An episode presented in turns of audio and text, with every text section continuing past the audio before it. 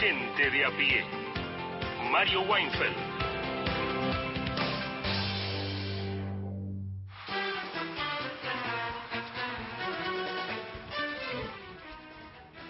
Buenas tardes a todos y todas. Estamos, son las 3 y 8 minutos en todo el territorio argentino. Irradiamos por Nacional, Nacional Folclórica y más de 20 emisoras que se expanden por todo el territorio de la patria. Vamos a estar hasta las 5 de la tarde. Somos y decimos llamarnos gente a pie, te prometemos un programa que hará especial centro, por cierto, en el proceso electoral social, económico que que se está viviendo en la Argentina, pero que también nos permitirá abordar otros temas. Eh, y bueno, iremos viendo. Eh, ya desde ya Mariana Fossati, por ejemplo, ¿qué le parece si le digo buenas tardes y le pregunto qué onda? Muy bien, me parece que usted es muy amable y muy moderno, porque Ah. dice qué onda.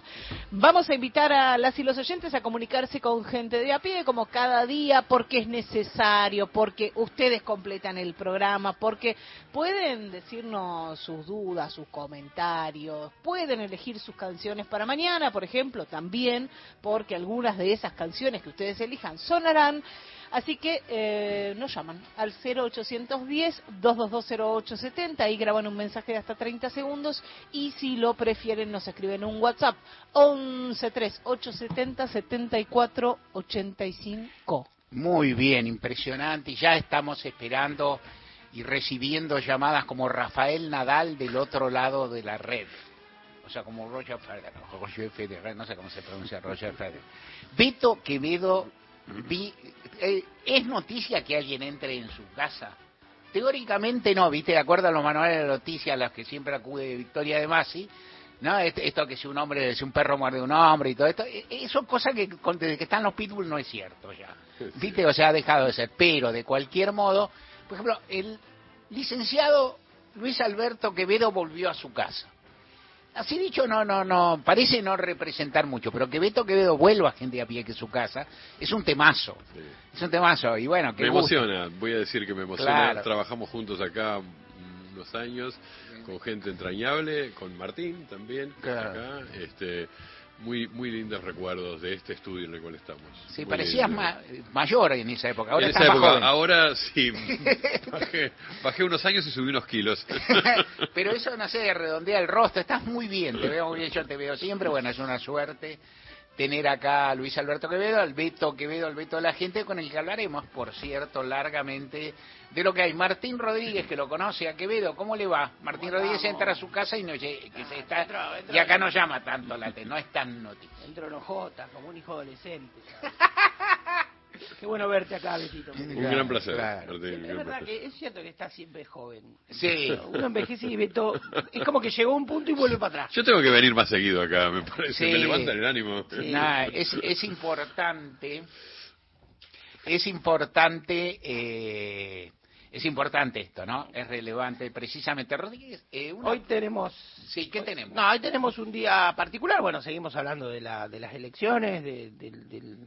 obviamente, por eso está... Beto tuvo la generosidad de venir. Yo voy a comentar algunas cosas más que quedaron un poquito en el tintero luego del lunes, que fue una mesa linda, en la que también participé. Y traje un poema, un poema emblemático, un poema, un clásico de la, de la... Cuando hagamos la antología de poesía Gente a Pie, Sí, este Labre. Es, es un, de un poeta eh, no, no tan cercano ni en el tiempo ni, ni geográficamente, Ajá. pero bajo la traducción de Alberto Girri, que es un gran poeta argentino. Y van a ver. Y vamos a ver cómo que no. Y entonces vamos a ver, y entonces, ¿cuál es la, la cuota optimista del tangazo? Ponemos.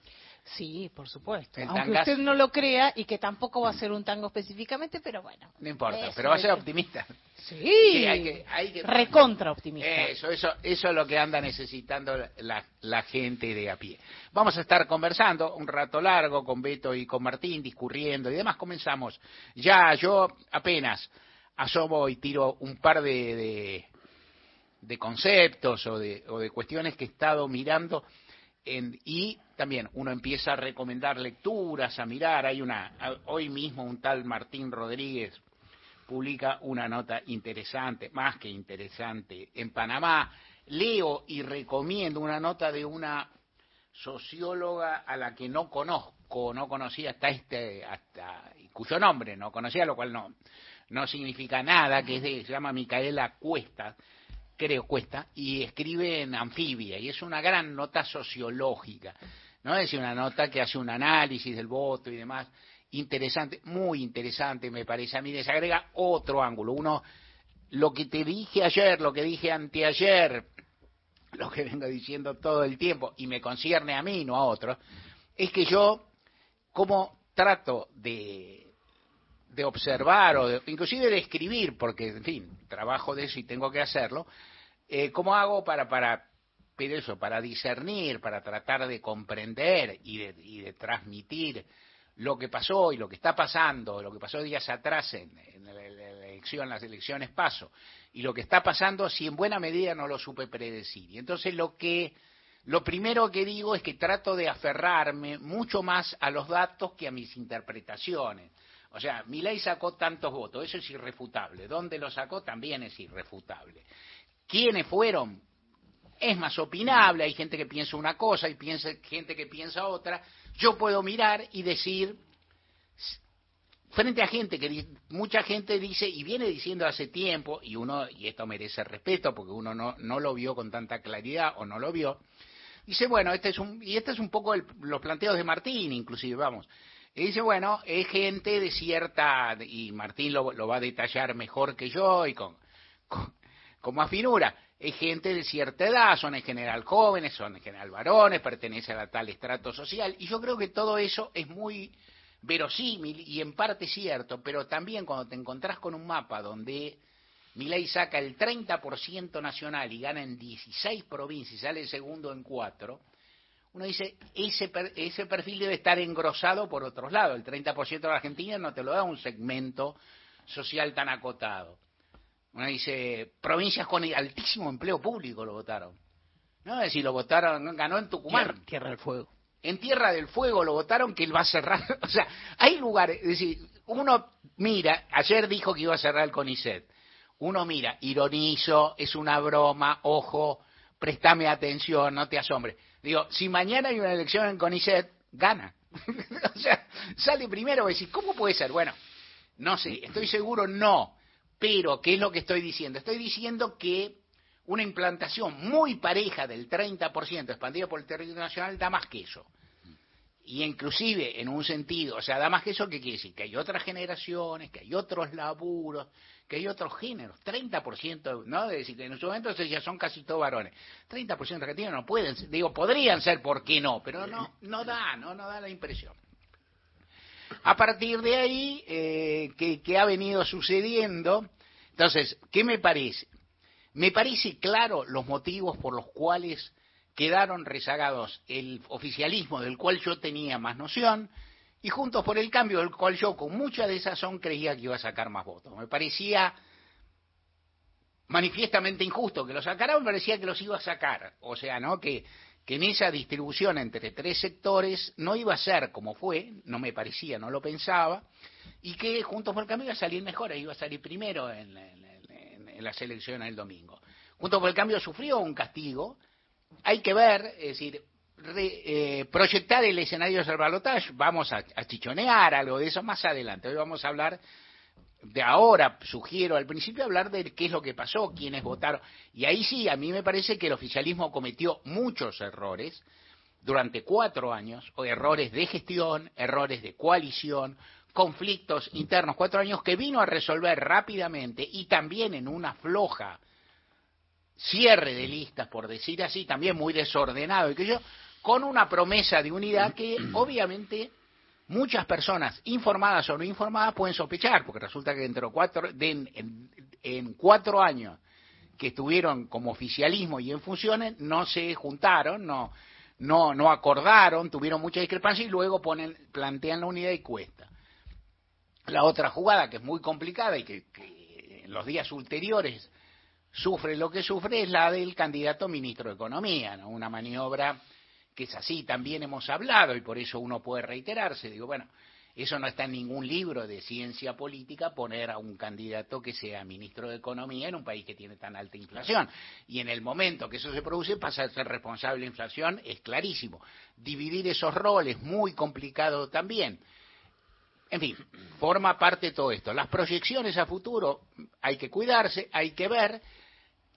¿Qué va haciendo Milei? También, ahí teniendo al veto, vamos a preguntarle a él qué vio del primer Milei por TV en un raíz donde lo tratan muy cariñosamente, y sea, leo alguno que le dice, no, mi ley dice alguna barbaridad, dice, mira Javier, ¿cómo vas a nadie si voy a, voy a dinamitar el Banco Central? ¿Y dónde pensás poner la dinamita, Javier? Digo, ¿la pensás poner en el lobby?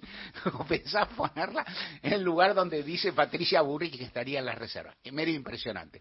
Beto Quevedo, te escucho en tu primer abordaje es decir, te quiero, te, hablaremos de todo, de lo que vino pasando y por ahí en un tramo posterior el primer Milei por TV, pero déjalo para después el primer Milei por TV porque tenemos tiempo. Bueno, primero eh, quiero decir que yo soy oyente de gente de a pie, este, así que sigo muy de cerca lo que ustedes vienen diciendo y trabajando acá en esta mesa y escuché la muy buena mesa del lunes que estuvo muy bien realmente. Difícil decir algo mejor o más original respecto del análisis que hicieron. Eh, y, dejemos por un momento el, el Milei del, del 14 de agosto y tratemos de ver cómo llegó al 13. Eh, pero yo diría algo más que, que va más allá de lo de Milei, porque a mí me, me gusta este énfasis que vos pones en, primero, cómo fue la elección de la coalición gobernante. Eh, fue una elección que difícil es encontrar mayor desprolijidad. En 2019, la verdad es que el ordenamiento de lo que en aquel momento fue el Frente de Todos fue bastante sencillo porque Cristina Kirchner, que era la que tenía más caudal de votos, eh, decide una fórmula y es una novedad tremenda para la política y fue una herramienta electoral extraordinaria. Detrás de eso se encolumna todo el, peronismo y, y más, este, y eh, luego se produce, recordemos que luego se produce la sumatoria de, eh, de, Sergio Massa, no, no fue el primer momento. Esa, esa coalición que se formó allí eh, parecía una muy buena herramienta electoral y lo fue. Entonces fue una elección en algún sentido más ordenada y yo que pese a que trabajo con las campañas, relativizo mucho las campañas, manda la política, manda la economía, la economía era muy agobiante desde el punto de vista de la, de, la gente que sufría cuatro años de macrismo, la política se ordenó, eh, sorprendió mucho la decisión de Cristina Kirchner, tuvo todos los condimentos para ganar, ganó. El, frente de gobierno hoy eh, no ha podido cometer más desprolijidades. Una de ellas es la que acabas de decir, ¿no? De la dificultad que tuvo para encontrar un método de selección de candidatos. No, no hubo. No hubo porque esto se terminó decidiendo el viernes por la tarde cuando el sábado había que inscribir a los candidatos con una desprolijidad enorme, dejando gente afuera que había hecho ya campaña. Y así fue. Este, y luego me parece que fue una campaña muy, muy errática y, con, una, con una paradoja extraña, ¿no? Que es, eh, se decide en ese momento que el Frente de Todos cambia de nombre y después los, eh, los que manejaron la, la, campaña dicen que se pasaron todas esas semanas previo a las elecciones paso instalando la nueva marca que es Unión por la Patria. Bueno, pero resulta que el Frente de Todos y Unión por la Patria son los mismos. no hubo eh, ningún cambio. No sumaron Schiaretti, entonces hay que meter algo de, del peronismo cordobés o cosas por O no se fue, no hubo un desprendimiento que más abrió, abrió otro Frente Renovador otra vez o algo por el estilo un error increíble eh, y después muy desprolija la campaña, muy, muy desprolija a nivel nacional, territorial, etcétera. O sea, me parece que, que el, eh, haber sacado 27% hay que considerar una proeza. Sí, yo coincido con que Juntos por el Cambio esperaba un mejor desempeño y que la sorpresa fue mi ley, está claro. No fue tan grande la, la mm, abstención. Nosotros creíamos que podía llegar a, un, un, padrón que votara un 65% de los votos. No, bueno, votó el 69%, es bajo, pero tampoco eso explica la, el resultado electoral. Yo, eh, eh, como, como es difícil eh, ingresar al, al, al mundo Milei, este que fue la gran sorpresa, porque hay un, un, ingreso sociológico que a mí me interesa, que algo voy a decir después, hay un ingreso discursivo que es por su por lo que son sus propuestas, por su liberalismo. No, eh, no es neoliberal, es liberal, o sea, es un liberal del siglo XIX, es un, un señor que en la televisión cita a, a, Hayek o a von Mises, o sea, a la escuela austríaca, no sé, es un señor que da clases muchas veces de economía en la televisión, difícil de seguirlo, de entenderlo, que habla de un liberalismo que no, no, creo que no se practica en ningún lugar del mundo y a su vez con una agenda de derecha muy grande en cuestiones sociales, en, en, en muchos otros. Sin embargo, creer que el, que el, que el, el éxito de Milei tiene que ver con este núcleo ideológico duro que existe en Argentina, que además en Argentina se le suma que es antiperonista a rabiar. Bueno, ese núcleo para mí es pequeño. Y yo, eh, ya que dijiste lo de las elecciones en el CONICET jugando, voy a decir unas elecciones reales, que fueron las elecciones en la Antártida. En la Antártida votaron 201 personas. 125 votaron a mi ley. Ahora, si hay algo, eh, ¿quién, ¿quién, vive en la Antártida, en, en las campañas antárticas? Viven eh, militares y viven investigadores del CONICET. Claro. Es decir, gente que nació en el Estado, se educó en el Estado, hizo su carrera en el Estado, vive del Estado es una casi una, una, muestra de que sin Estado ellos no existen y que además se van a jubilar dentro del Estado y esperan que el Estado le cumpla con todo. Y ahí ganó mi ley, o sea que hay un, ahí hay un desarreglo respecto de discursos ideológicos, porque mi ley es, claro en, en, unas cuantas cosas. Creo que una de las más claras es su antiestatismo. Él ha dicho en campaña, en más de una oportunidad, mi sociedad ideal es sin Estado. Como esto es imposible, bueno. Entonces, me parece que la decodificación ideológica también se hace difícil.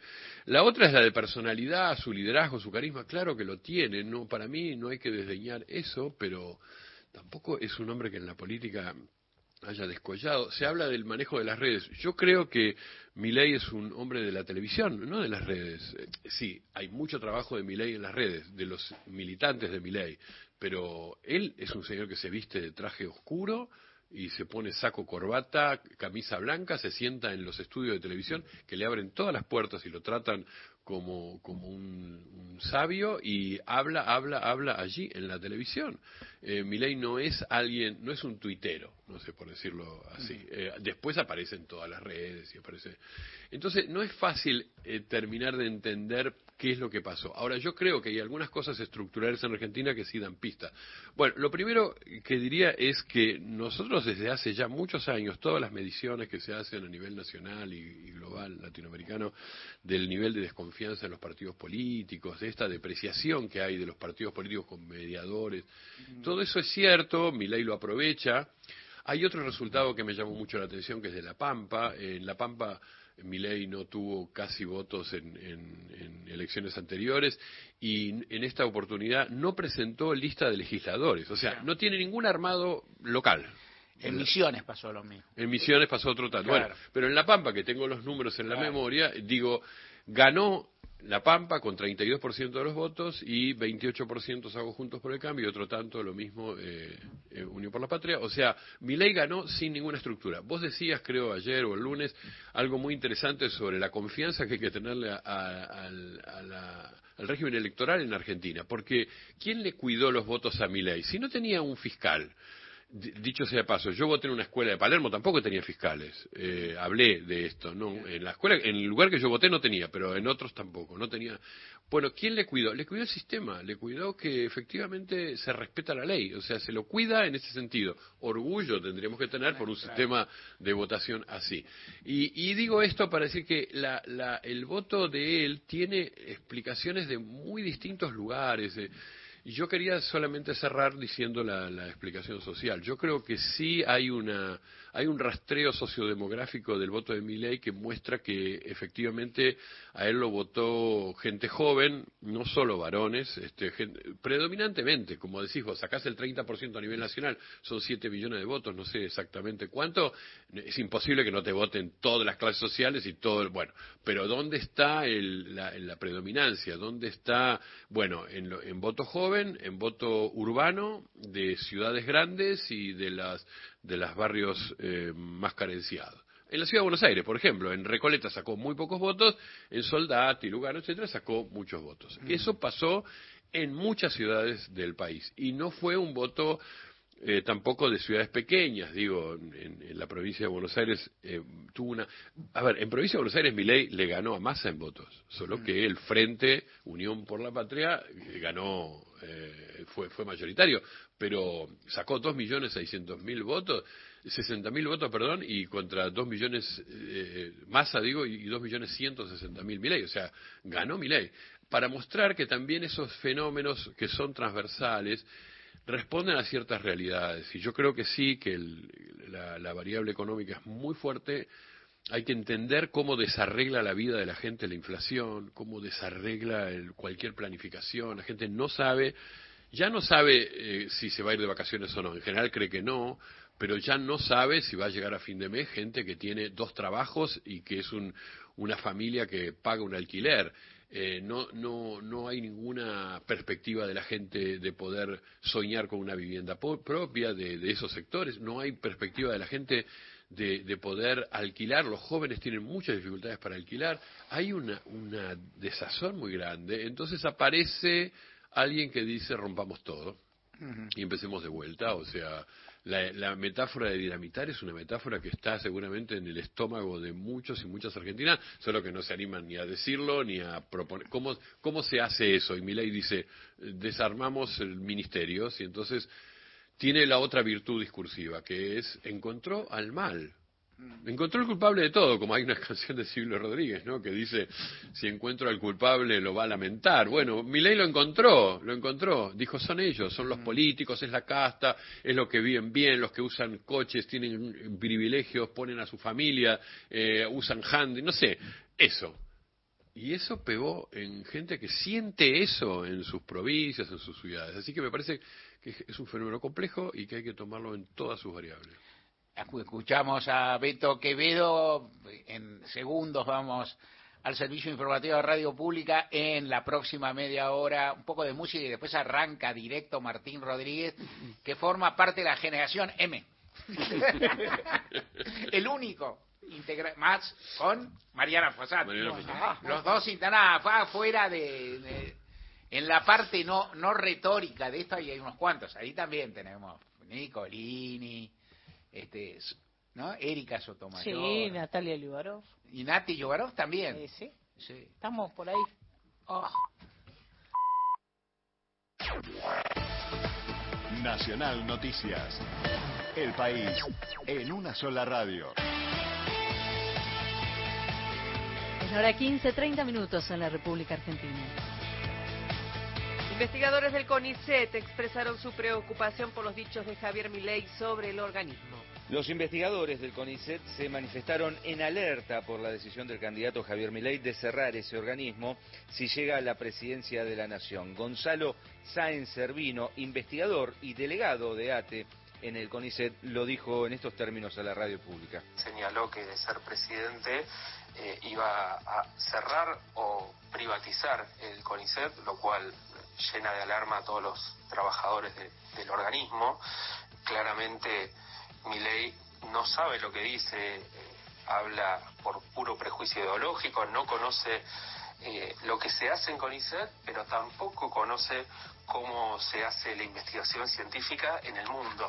Eh, lo primero que hay que señalar es que la ciencia no avanza en ningún lugar del mundo de la mano del sector privado. Hay desarrollos importantísimos que llevan décadas de inversión estatal y recién luego de, de décadas de inversión estatal se convierten en desarrollos privados que pueden ser comercializables. El mejor ejemplo de esto son las vacunas contra el COVID. La inversión para desarrollarlas no vino de Pfizer o de AstraZeneca, que son los laboratorios que después la comercializaron, sino de los estados. Informó Cristian Varela para Radio Nacional. La justicia dictó la condena a cadena perpetua a un represor por el crimen de una militante de Santa Fe. El Tribunal Oral Federal 1 de Santa Fe dio a conocer el veredicto en el juicio contra el ex militar Alberto José Jaime por su responsabilidad en el homicidio en 1976 de Yolanda Ponti, una joven estudiante y militante de la Juventud Universitaria Peronista de esta provincia. El magistrado Luciano Lauría dio lectura a la sentencia contra Jaime a prisión perpetua con cumplimiento en el Instituto del Servicio Penitenciario Federal condenar a Alberto José Jaime como autor del delito de homicidio doblemente calificado por ser cometido con alevosía y con el concurso premeditado de dos o más personas en perjuicio de Yolanda Rosa Ponti a la pena de prisión perpetua y inhabilitación pública. Mariana Vázquez, Radio Nacional Santa Fe. Datos del tiempo. En Puerto Iguazú, temperatura 31 grados, humedad 49%, cielo despejado. En Buenos Aires, temperatura 25 grados 4 décimas, humedad 65%, el cielo está cubierto con tormenta. Informó la radio pública en todo el país. Más info en radionacional.com.ar. Tu verdad, tu identidad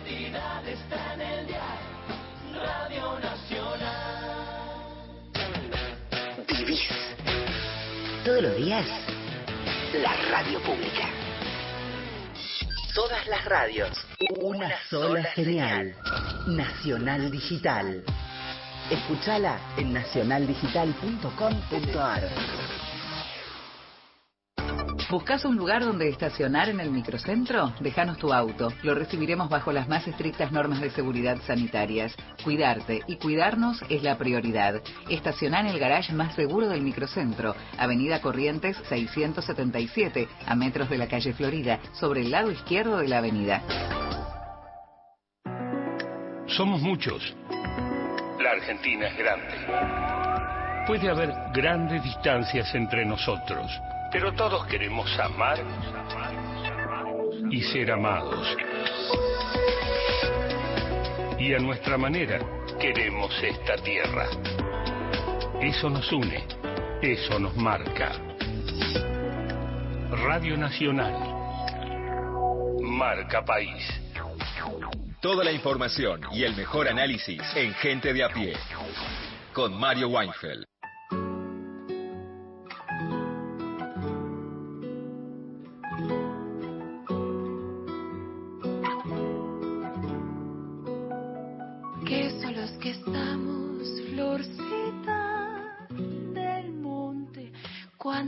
Cosas puedo en tus colores ver?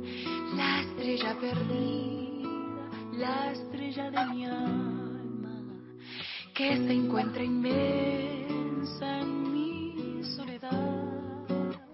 Siempre compañera, florcita del monte, lo único que tengo, pétalos de amor. Dormimos en la noche oscura y volvemos nuevos con la luz del sol. Yo no me iré del monte, aunque la muerte venga por mí.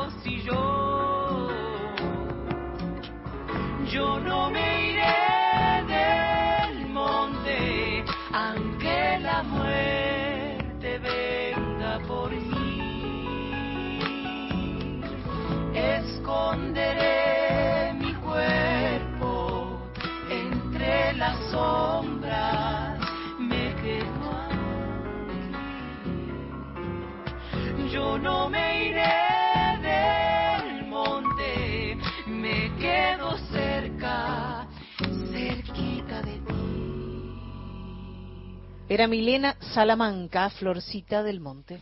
De lunes a viernes. De 15 a 17, Gente de a pie, con Mario Weinfeld. Seguimos acá en Gente a Pie con Luis Alberto Quevedo en nuestra mesa de labor, por así llamarla.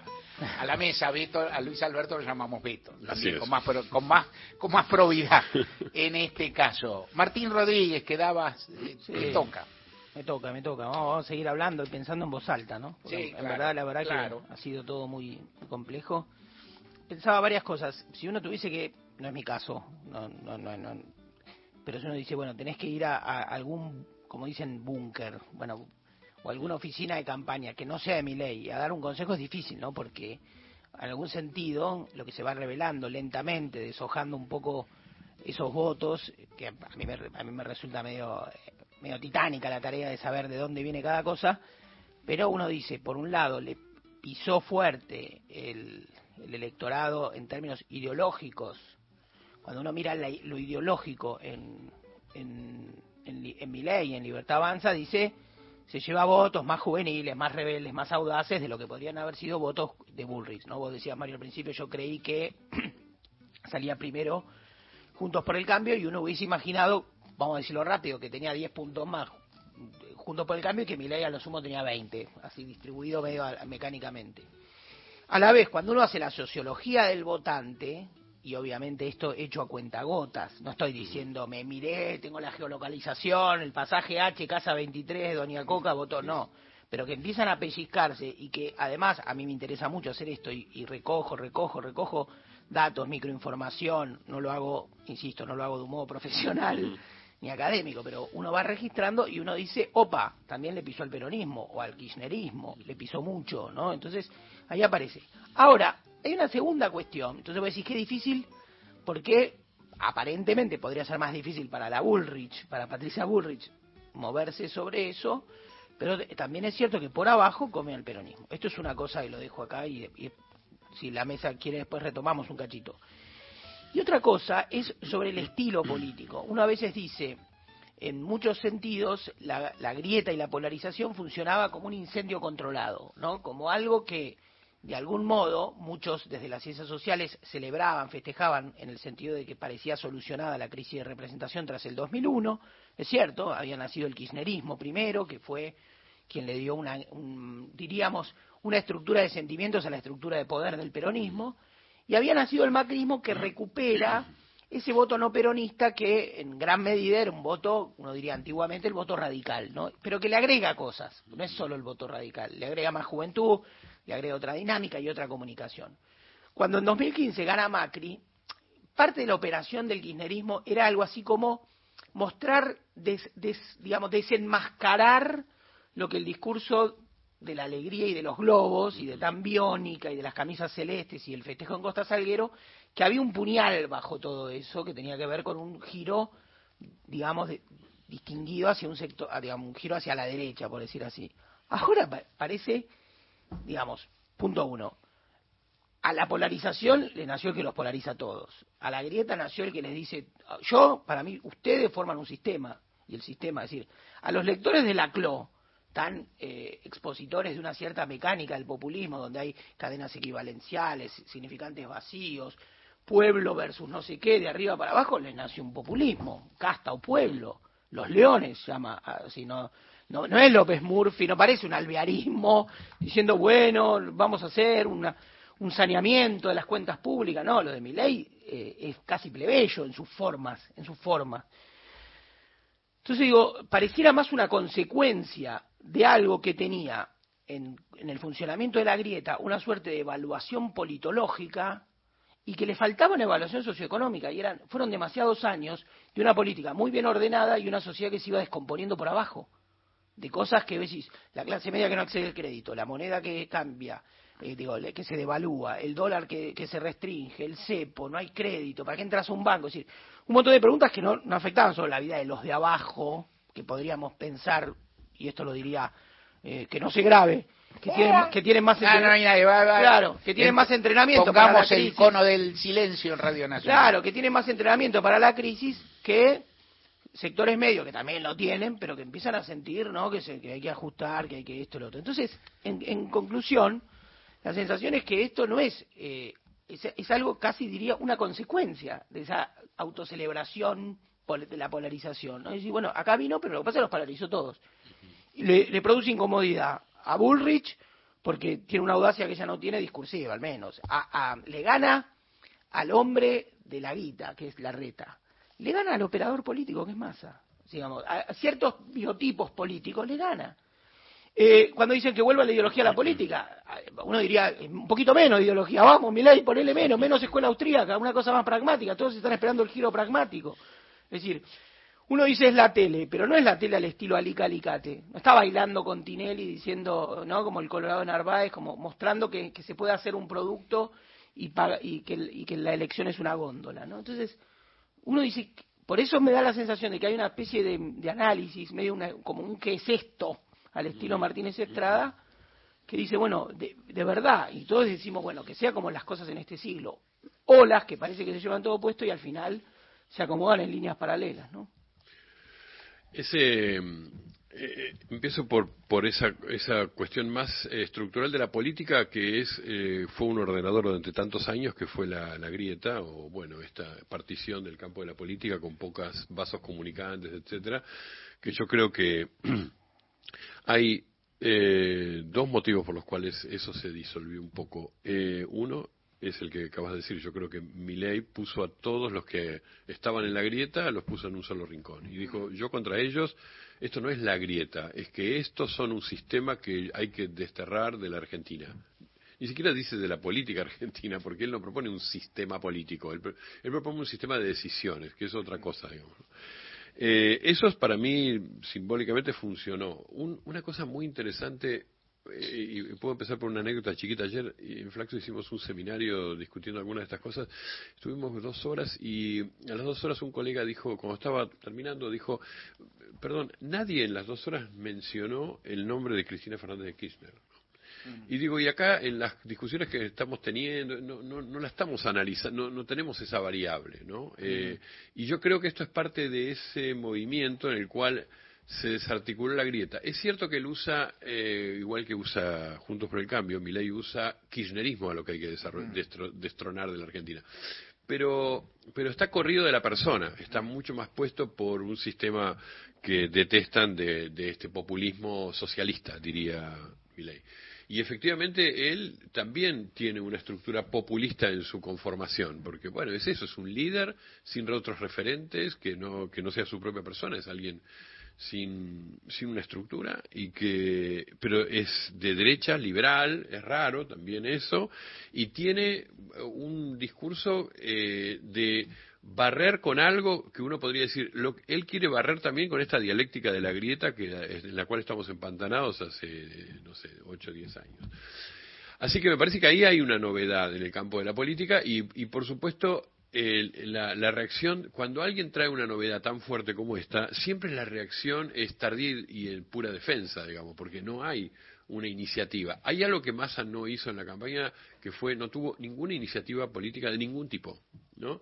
Yo creo que pasó más o menos lo mismo con Juntos por el Cambio, pero estaban muy confiados en que sin iniciativa iban a ganar. Entonces, era otra, uno dice, no, no, el que tiene que traer una novedad es Massa, porque No, este... Yo trabajaba también con la inflación, con la deuda, qué sé yo, ¿no? Decían, bueno, nosotros dejemos que discurra la economía y nosotros criticamos a Cristina y a Massa, incluso mucho a Cristina. Mucho, Cristina, Claro, sin- y bueno, y ya está, ¿no? O sea, la ponían en un ring que no estaba, Claro. cosa rara también para Unión por la Patria, que la principal aportante, la principal socia de, de votos y la que se supone que aprobó la fórmula y la que se supone que, etcétera, etcétera, este, no jugó a ningún, ningún rol, ¿no? Entonces, yo creo que todo este enrareci- enrarecimiento del panorama político también aportó algo a que, bueno, este, esto no, no, no, no, no tiene conducción, no sé, no hay nadie que me garantice de que algo va a ser distinto después de, de octubre o de, o de diciembre. Y la, la otra cuestión, yo creo que, por eso digo experiencial de la sociedad, es que Estamos en esta decadencia inflacionaria, de falta de expectativas, de la gente que trabaja muchas horas y igual no llega a fin de mes, de angustias por lo que cuestan las cosas en los supermercados, de la dificultad para, darle de comer a los. Estamos hace muchos años. Es decir, los cuatro años del macrismo fueron así, pero los cuatro años de Frente de Todos fueron así. Y esto es muy insoportable para la vida cotidiana de las personas. Y lo peor es que las opciones es repetir o el macrismo o repetir el, el gobierno de masa, que es gobierno y que es el ministro de Economía. Es bastante razonable que la sociedad reaccione frente a eso, ¿no?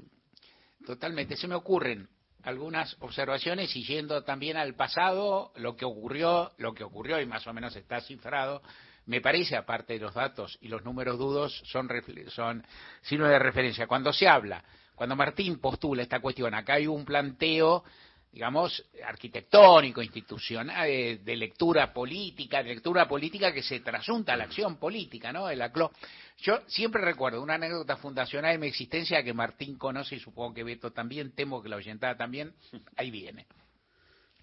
En alguna época nosotros cometíamos una revista, una publicación que se llamaba Unidos, co- ligada a la figura de, en principio, a la figura del Chacho Álvarez, era también estaba con Chacho llevaba un doble rol de intelectual y de político referente, y que yo hasta que llegó a ser diputado en 1989 recién, en ese tránsito, en ese momento, Chacho, nosotros teníamos un local que era el local de Unidos, era todo.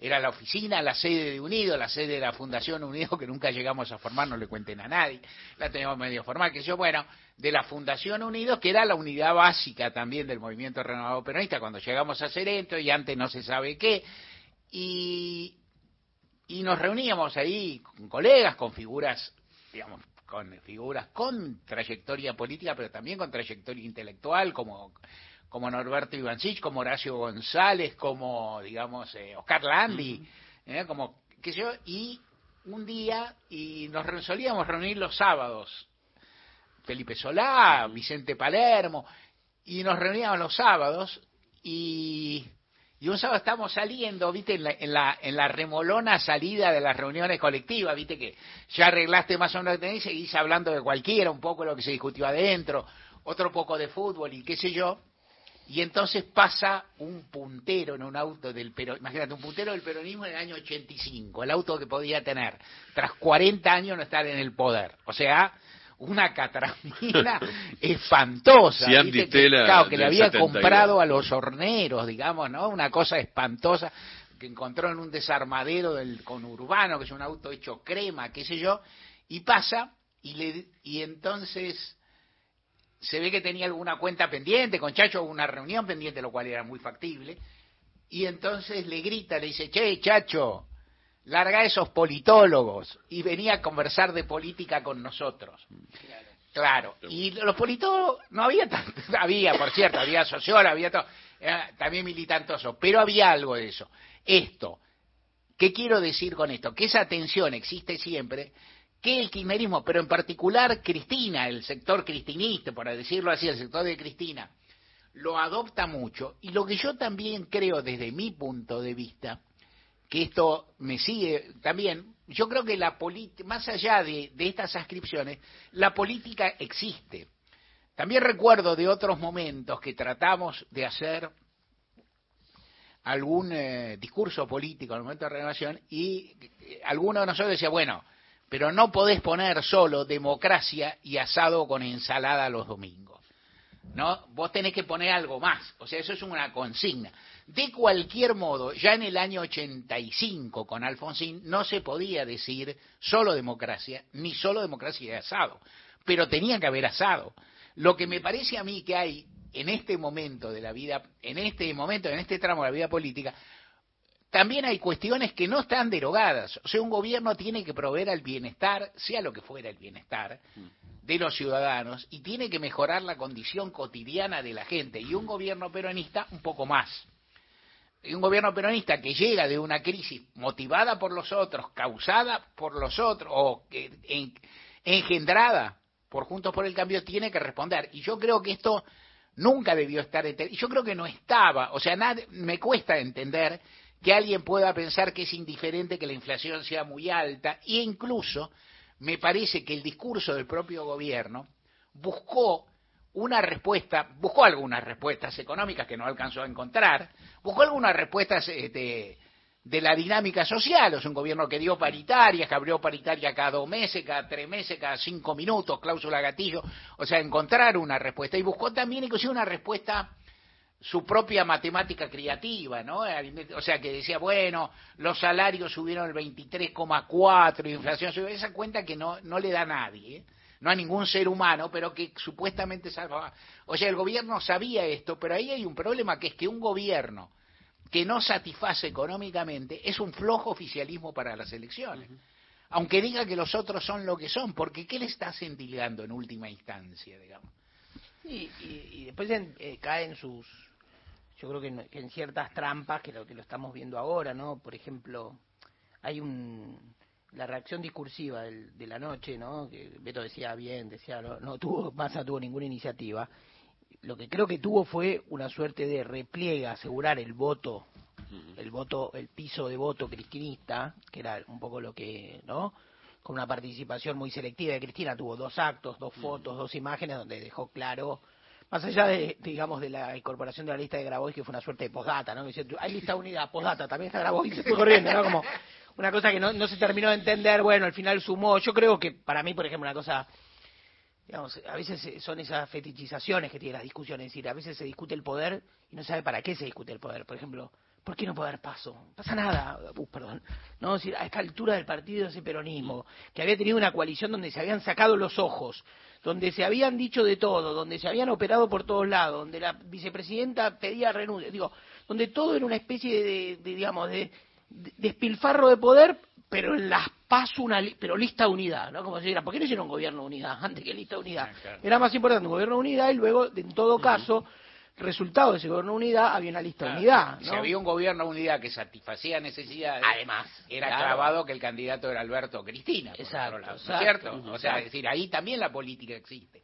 Algo te dice de la Argentina que ni Alberto, ni Cristina, ni Macri, por los motivos que fuera, sean candidatos. Exactamente, exactamente. Y después el otro tema es una visión, quiero decir, eh, que ahí ya entra en una zona que uno diría, eh, ¿qué, ve la política? ¿Qué es capaz de ver la política, la sociedad? Por eso me da la sensación de que yo no estoy nada en desacuerdo con, y creo que además eso ocurre siempre y ocurre en todos lados, en todos los proyectos políticos que intelectuales, académicos, personas participan de ese, de ese tumulto que es la política, ¿no? Y asesoran y qué sé yo, y han sido personas que le han mostrado a grandes líderes políticos zonas, zonas desconocidas. Le ha pasado a Alfonsín, le ha pasado a Menem, le ha pasado a Kirchner, le o sea, le han pasado a todos los líderes, incluso a Macri. Uno a veces mira para atrás y dice, eh, Durán Barba era un intelectual, ¿no? Digamos, en un sentido, tenía una visión del, del país, de la democracia, yo qué sé.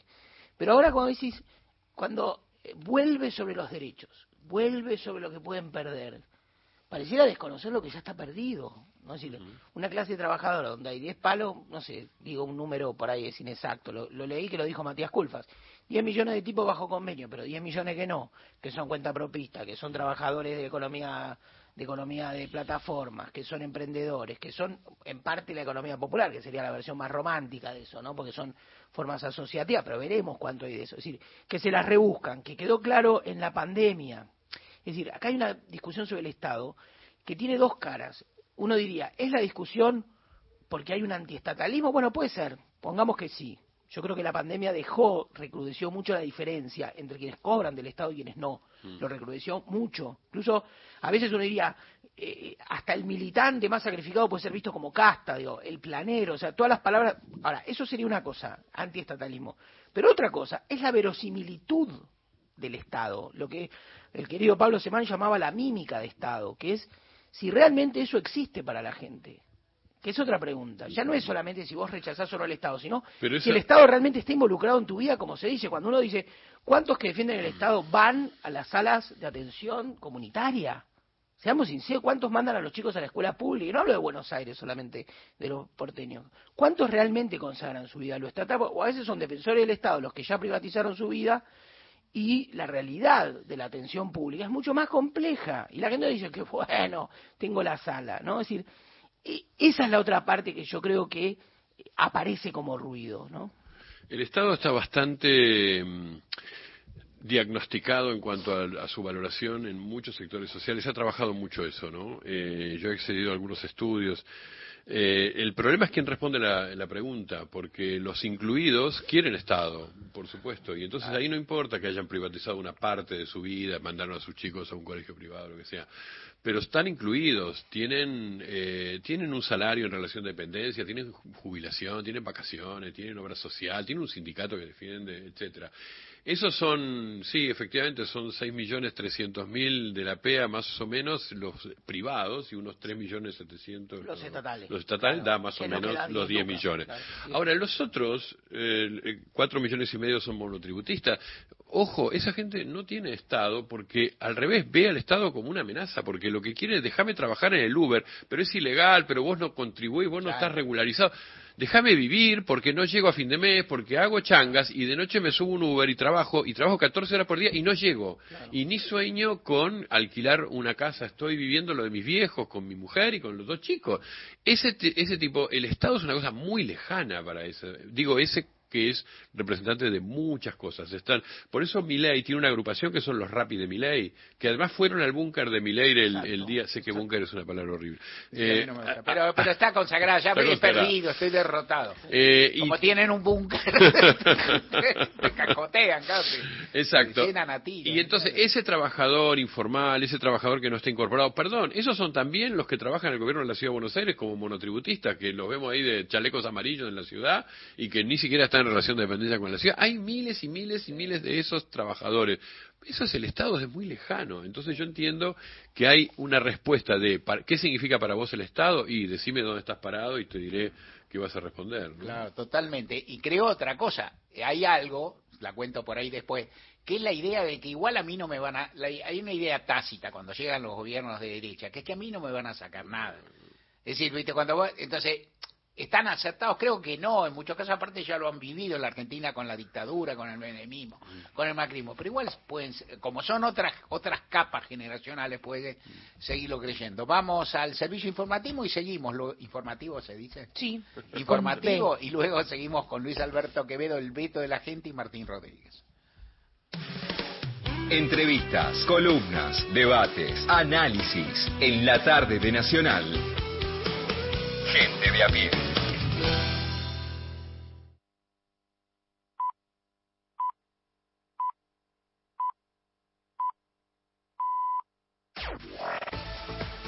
Nacional Noticias.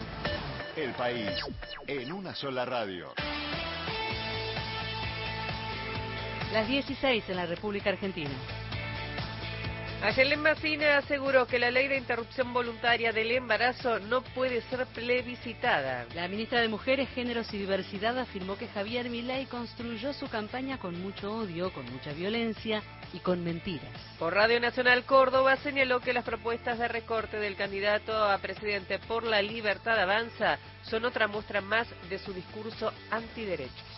Decirles que los derechos no se plebiscitan, tanto el aborto seguro como también la ley de los mil días, leyes que fueron debatidas, que se lograron a partir de un consenso, que fueron votadas por la mayoría de las cámaras, digo, son las leyes que tienen que ver con la libertad, pero por sobre todo con el cuidado de la salud y la vida de las mujeres. Yo pongo el acento en esto, a mi ley no le interesa ni la vida, ni la dignidad, ni la libertad de las mujeres.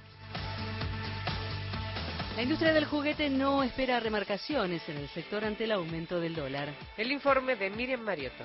En el marco de la celebración el próximo domingo en nuestro país del Día de las Infancias, el momento del año en el que se venden el 60% de los juguetes que se venderán durante ese periodo, representantes de la Cámara Argentina del Juguete indicaron que no esperan grandes remarcaciones de precios hasta después del Día del Niño. Así lo indicó Julián Benítez de la Cámara Argentina del Juguete. Más allá de las medidas del lunes pasado, en estos días se favorece más la venta que la especulación, con lo cual la industria, a modo de ejemplo, ya entregó hace semanas todos sus productos a, a- los comercios y los reajustes de precios en base a los nuevos costos de producción se van a realizar ya de cara más al- hacia la temporada de fin de año, post Día del Niño. Por otra parte, destacó las promociones bancarias con un descuento del 40% y cuotas sin interés que este año solo la han realizado los bancos públicos, Banco Nación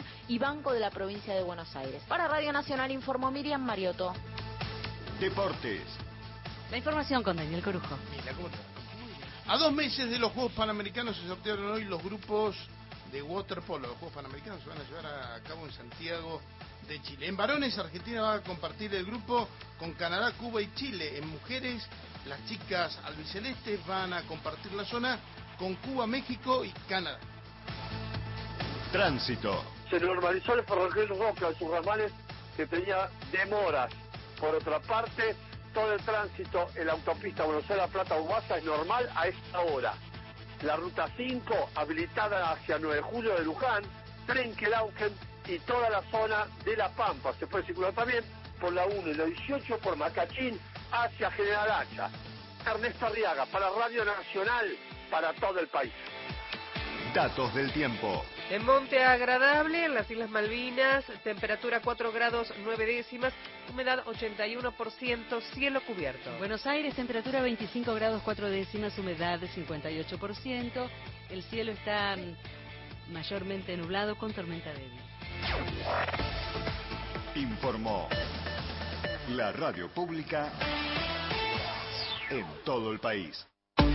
Más info en radionacional.com.ar. Tu verdad, tu identidad está en el dial. Radio Nacional.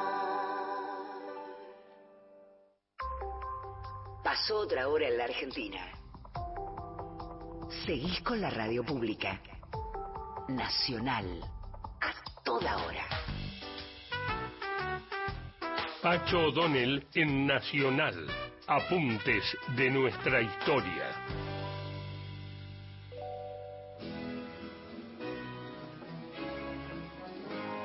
En 1530, Frascator había publicado su libro Sífilo, que bautizó a la hasta entonces poco conocida enfermedad.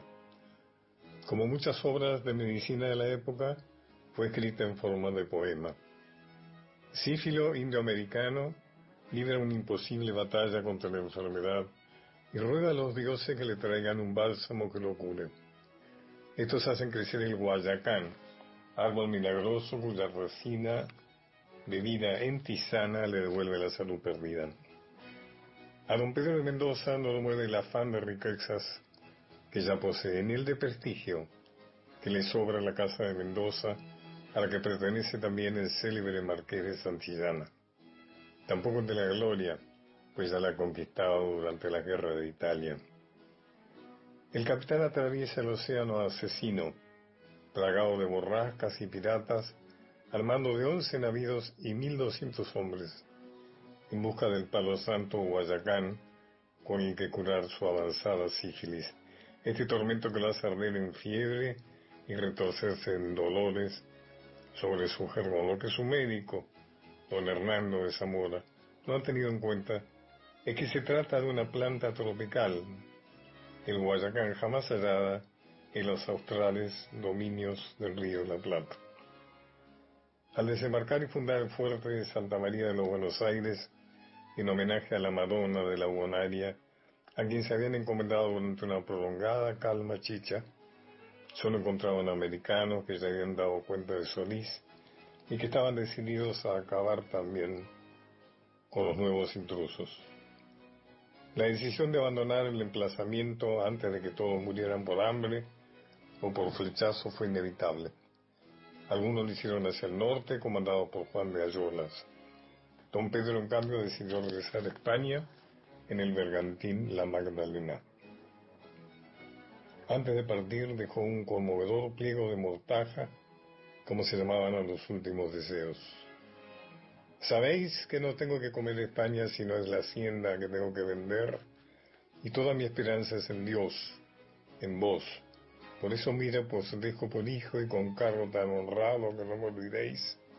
Pues me voy con seis o siete llagas en el cuerpo, cuatro en la cabeza y otra en la mano, que no me deja escribir ni aún firmar. Y si Dios os diera alguna joya o alguna piedra, no dejes de enviármela, porque tenga algún remedio de mis trabajos y de mis llagas. Pero Mendoza morirá a bordo el 23 de junio de 1537, maldiciendo su suerte, y a Buenos Aires. Volvé a escuchar estos apuntes de nuestra historia por Pacho O'Donnell en www.radionacional.com.ar. Mario Weinfeld y un gran equipo hacen Gente de a pie por Nacional, la radio pública.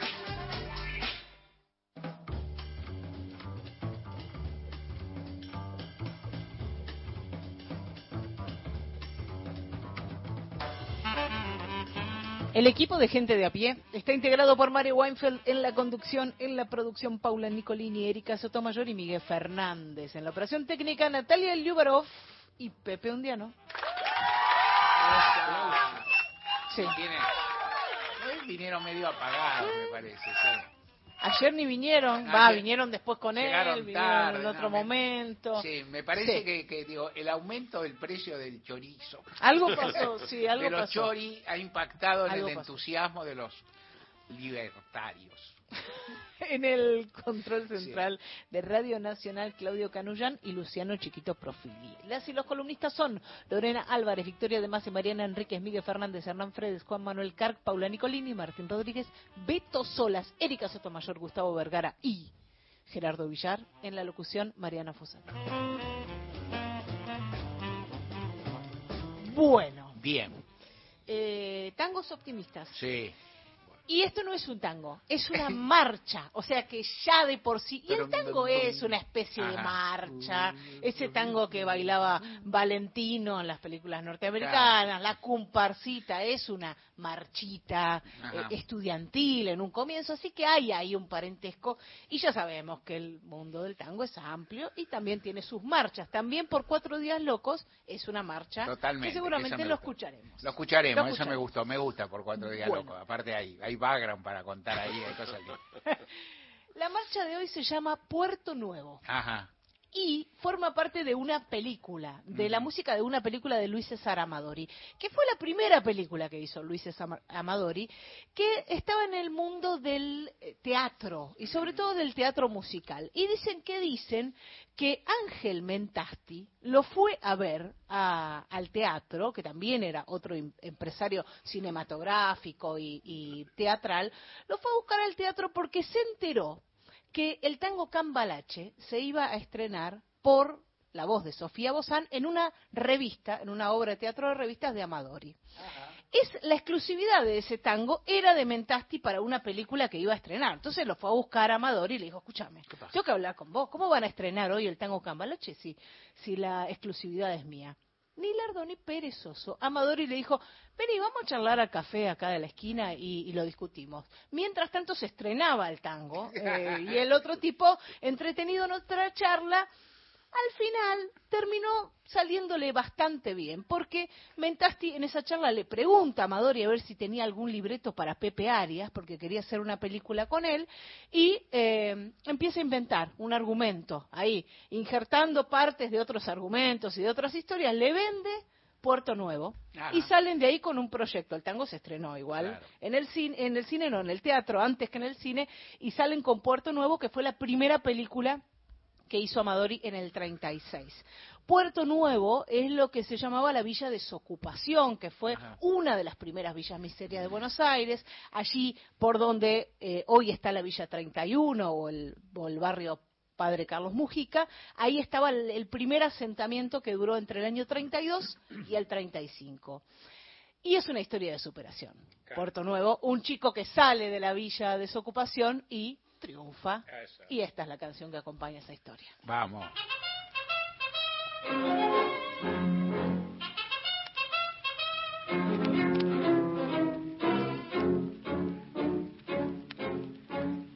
lleno de sol, lejos de la febril ciudad. Vive un girón de la doliente humanidad, indiferentes al dolor, sin esperanza, amor ni fe, sin rencor ni una ambición, viven cantando su canción. En Puerto Nuevo, mi barrio amigo, buscando abrigo, mi vida entró como un descanso por el camino que mi destino me marcó, porque eres pobre pero sincero, es que te quiero y no te olvidaré. Cuando lejos de ti me encuentre ya mi puerto nuevo, debe llorar.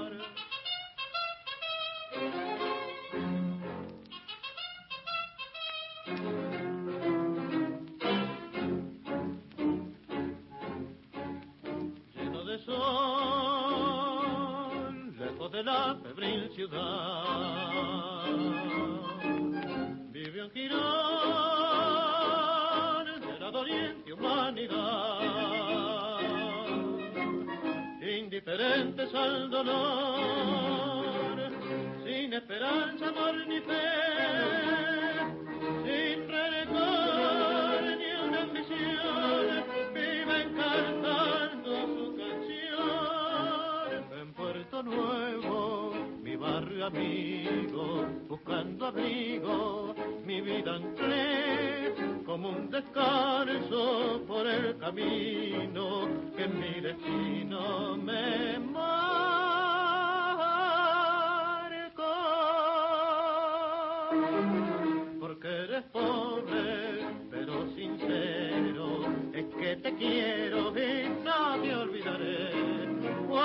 Me ya mi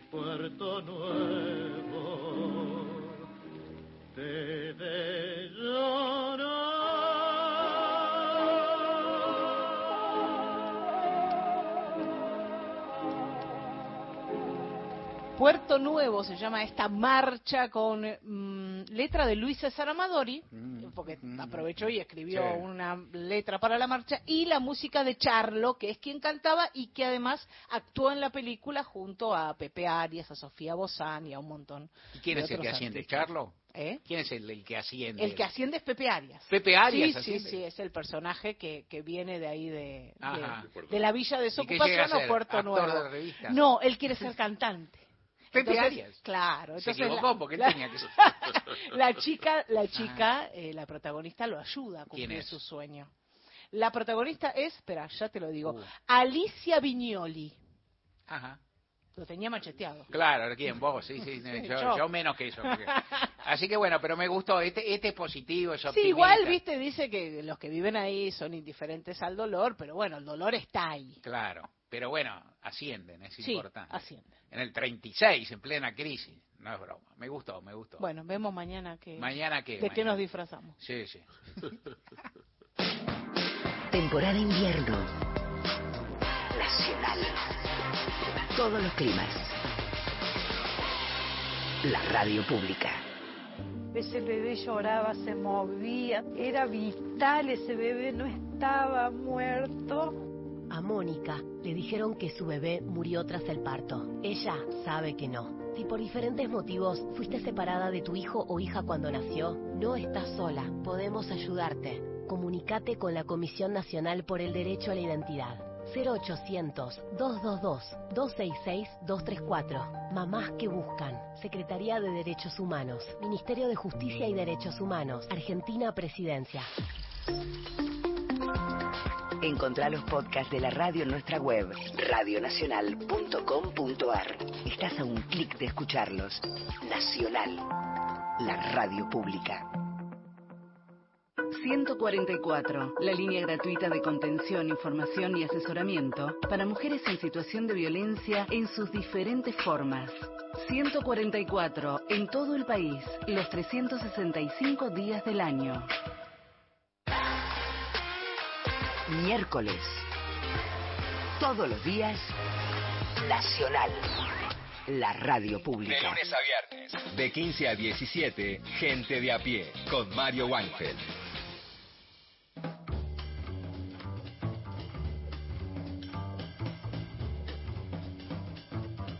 Estamos acá al aire, gente de a pie, seguimos con, con Luis Alberto Quevedo, el veto de la gente.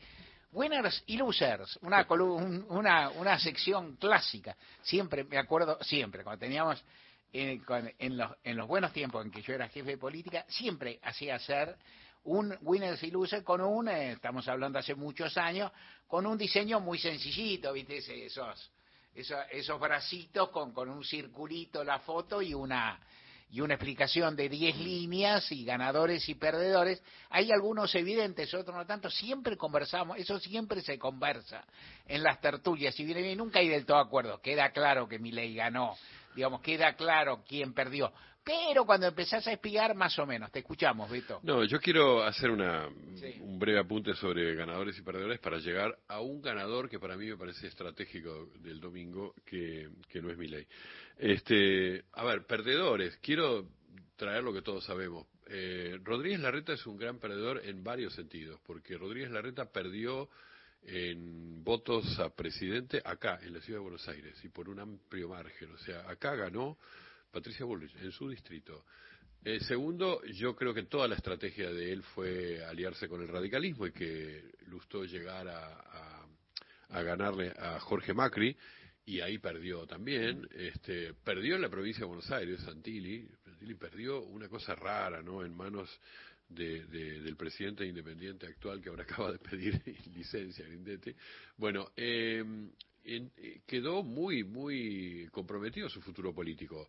Uno puede decir, nadie se muere en la política, todos vuelven. Bueno, vamos a ver si puede volver fácilmente, porque no nos olvidemos que enfrentó al jefe, enfrentó a Macri, y Macri es calabrés, y es de un hombre de, que, por ejemplo, yo recuerdo eh, Gabriela Michetti, que fue vicepresidenta de la Nación y también vicejefa de gobierno, y que un día enfrentó a Macri y le dijo, no, yo quiero competir, ¿verdad? Lo dejaron competir, perdió, nunca más apareció en la política argentina, no sé, no es fácil volver tampoco, hay ejemplos. Eh, Massa para mí es un perdedor en el sentido, bueno, la, coalición de gobierno eh, sacó 27 puntos. Él sacó 21 y algo, este, es un buenismo chico, perdió en la provincia de Buenos Aires contra Milei, a pesar de que la coalición ganó, en fin, me parece que es un perdedor también. Después hay ganadores y perdedores eh, importantes en las internas de, de algunos municipios que me parece que que también habría que analizar, pero no quiero ir por ese lado, quiero llegar a los, a los quienes ganaron. Entonces, traer que además de Milei, hubo un ganador importante en, en la coalición de gobierno que fue Axel Kicillof. Axel Kicillof, gobernador de la provincia de Buenos Aires, sacó más votos que, que Sergio Massa eh, y tuvo un desempeño, bueno, que le permite ser muy competitivo para octubre. ¿Ganó ya? No, de ningún modo. Van a pasar muchas cosas de acá a octubre. Pero se puso muy competitivo y hubo un reconocimiento de gestión que es difícil que se dé, se dio en el caso de él y se lo puede considerar un ganador. Ahora, yo además de Milei, que es indudable que fue un ganador, yo quiero traer al otro ganador, que para mí es Mauricio Macri, porque Mauricio Macri hizo dos o tres cosas que fueron muy muy significativas como conductor de la política. La primera, se puso del lado de Patricia Bullrich sin decirlo, todos lo sabíamos, pero él no lo dijo. Sin embargo, él estuvo ahí en toda la campaña y ganó Patricia Bullrich, o sea que para él fue un sublevado este Rodríguez Larreta y él eh, apadrinó a Patricia Bullrich. Pensemos que en el, en, el, en el acto de cierre ahí, en el triunfo de Juntos por el Cambio, el que cerró de la oratoria fue él, no cerró Patricia Bullrich. ¿Cómo? ¿No iba a ser la próxima presidenta? Cerró, ganadora. Te No. añado algo de escena que no creo, no sé si fue a propósito, yo diría que no, pero no lo sé porque me cuesta pensarlo. Realmente, mira que uno acepta malevolencia. Pero hay una cosa escénica en la cual cuando Macri se ubica frente al micrófono, lo tapa para las cámaras y la foto a Rodríguez Larreta, físicamente. O sea, No me cosa, cosa que a Rodríguez Larreta le ha sido un alivio. No creo que sea capaz de esa maldad, ¿eh? Yo creo que no, no sea capaz tan hábil de disponer de su cuerpo Ah, eso puede ser. para ubicarse, pero pero ocurrió.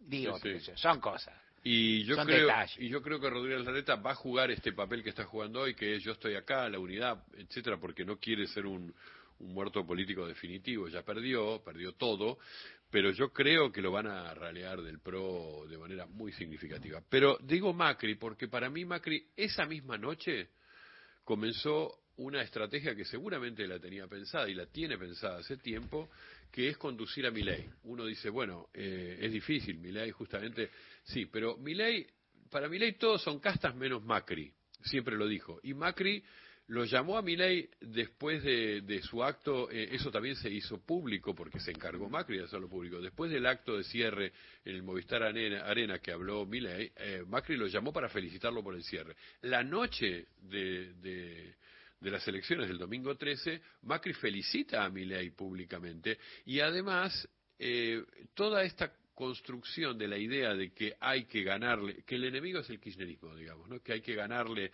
a- al, kirchnerismo y pensar una estrategia para la provincia de Buenos Aires, para Nación, yo creo que, Macri es el más lúcido de, de- de esa, de ese sector de la derecha argentina que mira de otra manera la política. Para, para Macri, eh, toda esa, esa cuestión, Milei no tiene equipos, Milei no tiene con quién, dónde referenciarse, Milei no va a poder llenar los ministerios. Señores, Macri tiene una respuesta para todos, todas las preguntas que se pueda hacer Milei, y lo va a acompañar. Yo creo que en octubre Macri va a tener dos candidatos. Va a tener a Patricia Bullrich y va a tener a Milei. Ajá. Y, hay, puede haber otros, ya juguemos, es interesantísimo lo que decís. Eh, y, y existe, vos imaginás en un escenario fugitivo alguna posibilidad de, de eso que le ofrecieron a Píparo y que se concrete por un lado o por otro, o sea, que, Pip, que Grindetti se baje para que Píparo gane, que Bullrich que Milei se baje para que gane Bullrich, que Bull, no, o sea, digo, en términos casi coalicionales que son extrañísimos para Argentina, pero bueno, a esta altura de las horas, quién sabe. Ya hicieron algunas declaraciones al Claro. respecto. Eh, yo creo que es muy difícil una jugada del estilo me bajo yo para que ganes vos, sea quien sea el que se baje y el que gane. Claro. ¿Por qué? Porque eso sería un pactar con la casta, eso sería romper uno de los pactos que tiene Milei Claro. con sus propios votantes, ¿no? Yo soy el otro de la casta. Macri no entra en la casta, pero Macri no entra en la casta, no es candidato. Y ya eh, Píparo dijo algo que sí, que ella aceptaría un, un acuerdo con el PRO, que es que el PRO retire su candidato, que no es competitivo, ella es mucho más competitiva, Milei es mucho más competitivo, que la apoya a ella, pero que ellos no van a bajarse. Entonces me parece muy difícil que Patricia Bullrich re- re- re- retroceda en su candidato a gober- gobernador. Yo creo que, por eso digo que mientras Patricia Bullrich hoy está tratando de volverse un poco más Rodríguez Larreta, porque va a tener que co- cooptar ese voto, de no ser tan antiinstitucional, porque eso asusta a mucha gente, de, sin embargo, de retener algo de votos de ella que, pueden haberse migrado hacia, hacia Milei. Yo creo que Patricia Bullrich la tiene muy complicada. El que no la tiene complicada es Macri. Por eso digo, para mí Macri está pensando en colonizar a Milei. Uno piensa, un gobierno de Milei no dura mm, más que tres meses, porque no se puede hacer todas las locuras que va a hacer. Lo va a contener Macri. Digo yo, ¿no? Macri es el establishment, Macri es los empresarios, Macri es una, un, un- un- un círculo rojo que va mucho más allá del PRO, Macri es una figura que puede tener relevancia nacional como alguien de referencia en ese momento, Macri es alguien que habla con Milei, Macri es el que, el que puede incluso evitar algunas de estas cosas que Milei pueden provocar un- una destabilización institucional, así que me parece que Macri va a tener un rol en octubre que es ese, ¿no? Va a tener dos candidatos. Martín Rodríguez, una acotación de esto o de cualquier otra cosa. Vamos por, vamos por donde queremos. No, Naveguemos. En la previa es difícil ahora, ¿no? Es decir, es, Claro, es cierto lo que, digamos, es difícil porque el, el que el que el que el que baja algo, el que mueve, o sea, nadie quiere mostrar debilidad, ¿no? Decir, eh, efectivamente, la elección de tres tercios será así. Eh, un, un comentario sobre eso y después por ahí Beto lo puedes desarrollar, que es tengo la impresión de que, a ver, la elección de tres tercios era así, nadie, to- todos pensaban que Milei era una suerte de tercero en discordia, ¿no? Que era el tercero con cama afuera, ¿no? Digamos, y, y terminó siendo el que más votos sacó. Eso sorprendió. también es cierto que veníamos de una eh, polarización de, ter, de sí de tercio, digamos, de, de, de grupos políticos, ya sea el kirchnerismo o el macrismo, que ninguno tiene la mayoría. ¿no? Es decir, la, la clásica rivalidad política argentina, peronista y radical, el peronismo siempre ostentaba la mitad más uno, ¿no? Era como cantaba la 12, la ancha de boca, perdón los hinchas de otros clubes minoritarios, pero no, que era como ostentar una suerte de, de mayoría automática electoral, ¿no? Que del 83 para acá eh, llegó a la democracia, el peronismo y la perdió, ese invicto lo perdió y también eso fue interesante porque tuvo que regenerarse todo un desafío político que fue, digamos, de ahí viene Cafiero también. Pero eh, esta, esta, esta parte eh, es difícil, ¿no? Digamos, porque mm, eh, los, por ejemplo, el kirchnerismo siempre tenía ese piso de votos, siempre hablaba del piso de votos, se hablaba más de pisos de votos, ¿no? Es decir, incluso los momentos de mayor convivencia eh, entre peronismo y macrismo, se hablaba de la Avenida del Medio, es decir, de donde iban a comer votos, ¿no? Las zonas blandas, me acuerdo que, no sé si era Ana Castellano quien decía, no, la zona blanda del voto, es decir, que había un péndulo de uno y otro lado que era un montón de gente que, bueno, que votaba uno, votaba otro, iba viendo, oteando el horizonte, ¿no? Ahora parece, no pareció algo en el medio ideológicamente, ¿no? Emergió algo que está como afuera, que está como radicalizándolo. Es más complejo eso. Bueno, pero yo estoy de acuerdo. El- la hipótesis de la ancha avenida del medio que viene de lejos, viene de la, del conflicto del 2008, diría, desde ahí eh, eh, viene. Esa, esa, mm, esa hipótesis es de que hay posibilidad de seducir a un electorado que no tiene ganas de eh, votar eh, enojado, exacerbado, extremos, eh, etcétera.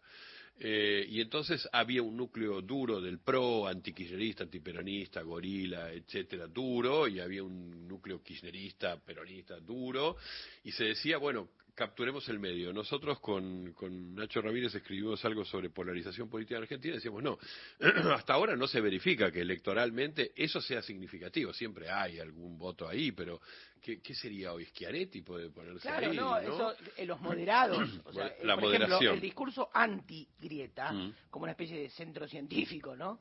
No caminó. Pero el que rompe la grieta, uno puede decir, es una, es una grieta mayor. Eh, por eso, Por eso, tu hipótesis los engrietó a todos. Los engrietó a todos. Esa definición tuya yo comparto, que es, ustedes son la grieta, pero son un sistema, son lo mismo, juegan entre ustedes. Aparece un jugador por afuera de la grieta que golpea fuerte como grieta mayor. O sea, yo les redefino cuál es la grieta en Argentina, entre la casta y los que queremos des- de- eh, destronar a esa, a esa manera de hacer política.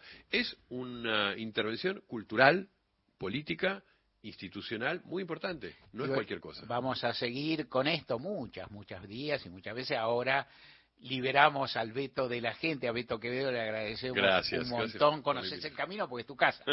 O sea, igual te vamos a ir a saludar y te vamos a acompañar. Beto Quevedo, Luis Alberto estuvo con nosotros. Nosotros seguimos. Todavía hay más gente a pie hasta las 5 de la tarde. Ni se te ocurra dejarnos. No, No, se pudre. se pudre todo. Se- nos ponemos mal. También.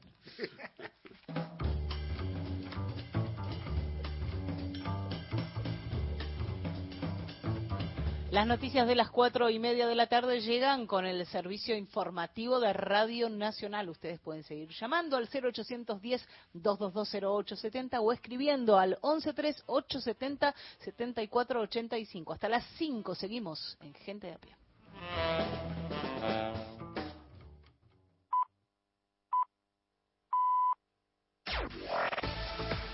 Nacional Noticias. El país en una sola radio. Las 16, 30 minutos en la República Argentina. El gobernador bonaerense reiteró que su gestión tiene un plan quinquenal de expansión.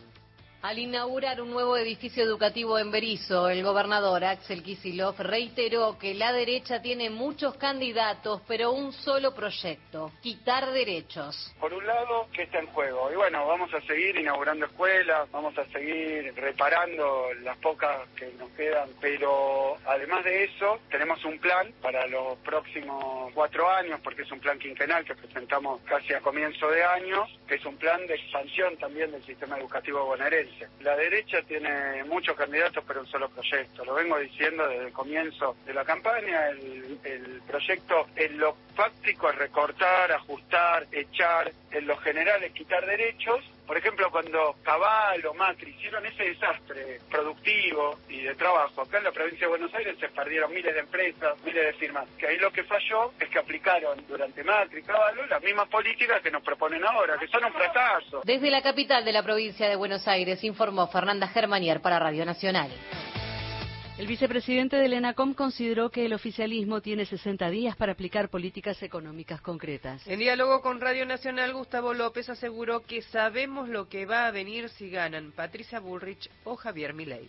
no solo tenemos que salir a explicar el delirio que sería un gobierno de Milei o un gobierno de Patricia Bullrich, que lo vivimos hasta hace muy poquito, que fue el gobierno de Macri, sino que tenemos 60 días para aplicar políticas económicas concretas.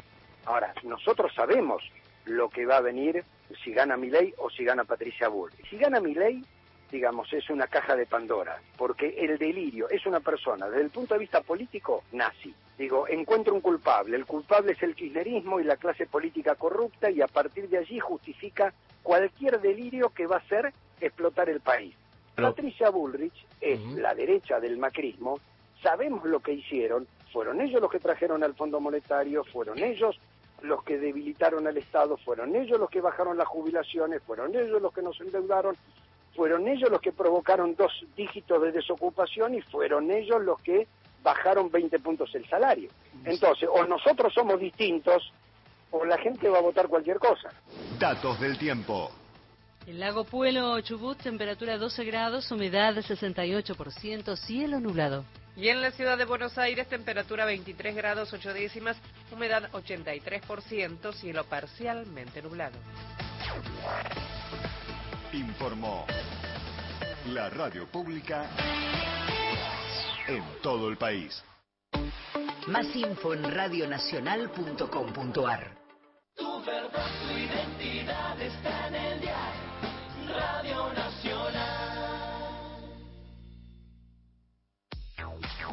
Toda la información y el mejor análisis en Gente de a pie. Con Mario Weinfeld.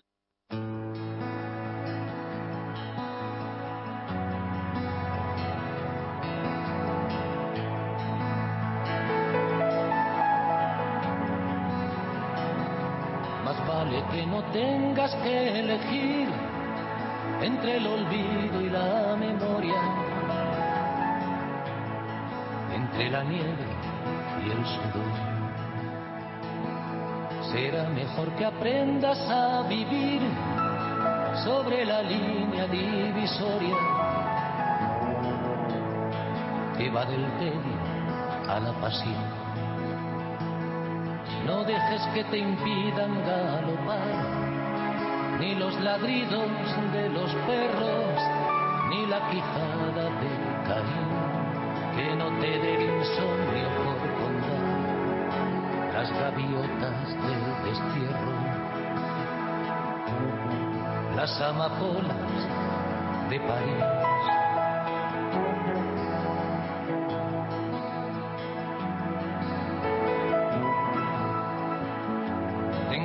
Si me quieres confundir esta canción desesperada.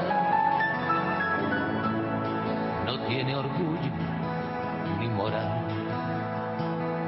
Se trata solo de poder dormir sin discutir con la almohada. ¿Dónde está el bien? ¿Dónde está el mal? La guerra que se acerca estallará mañana lunes por la tarde y tú en el cine sin saber quién es el malo mientras la ciudad de árboles que arden y el cielo aprende a envejecer.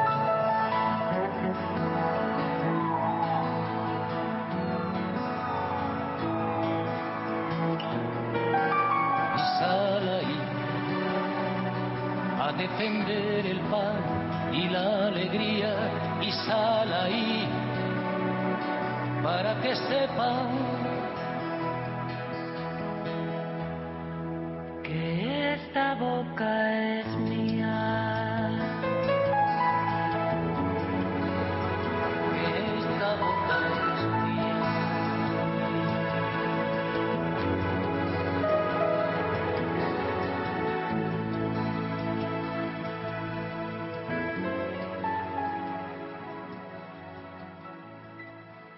Joaquín Sabina, esta boca es mía. Los temas centrales del día están en Gente de a pie. Mario Weinfeld en la radio pública.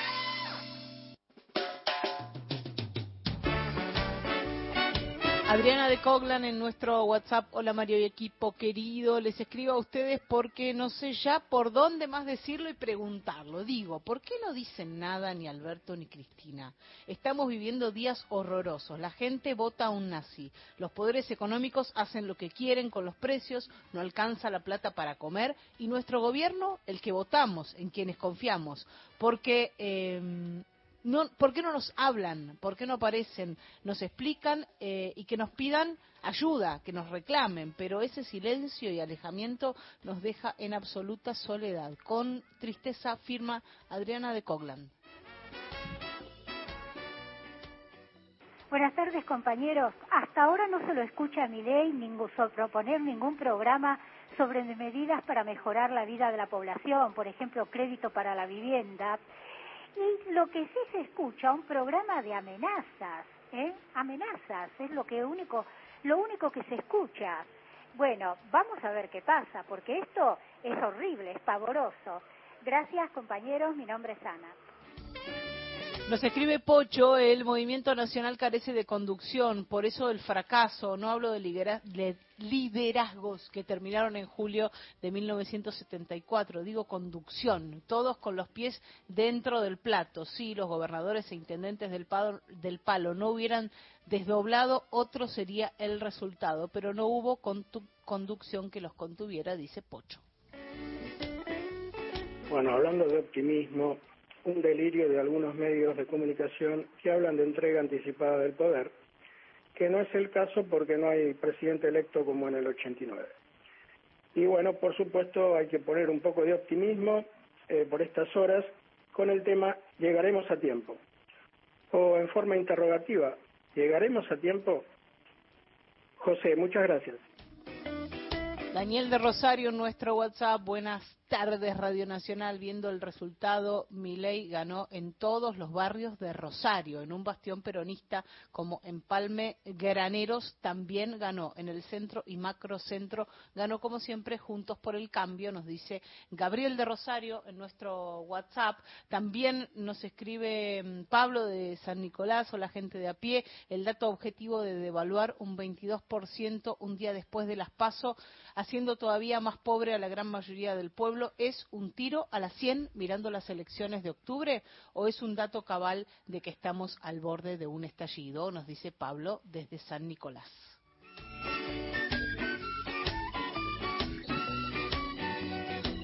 Gustavo del Bolsón, para mí es inconcebible que durante los últimos cuatro años no se haya puesto de acuerdo entre Cristina y Alberto para tener hoy un panorama distinto para enfrentar estas elecciones.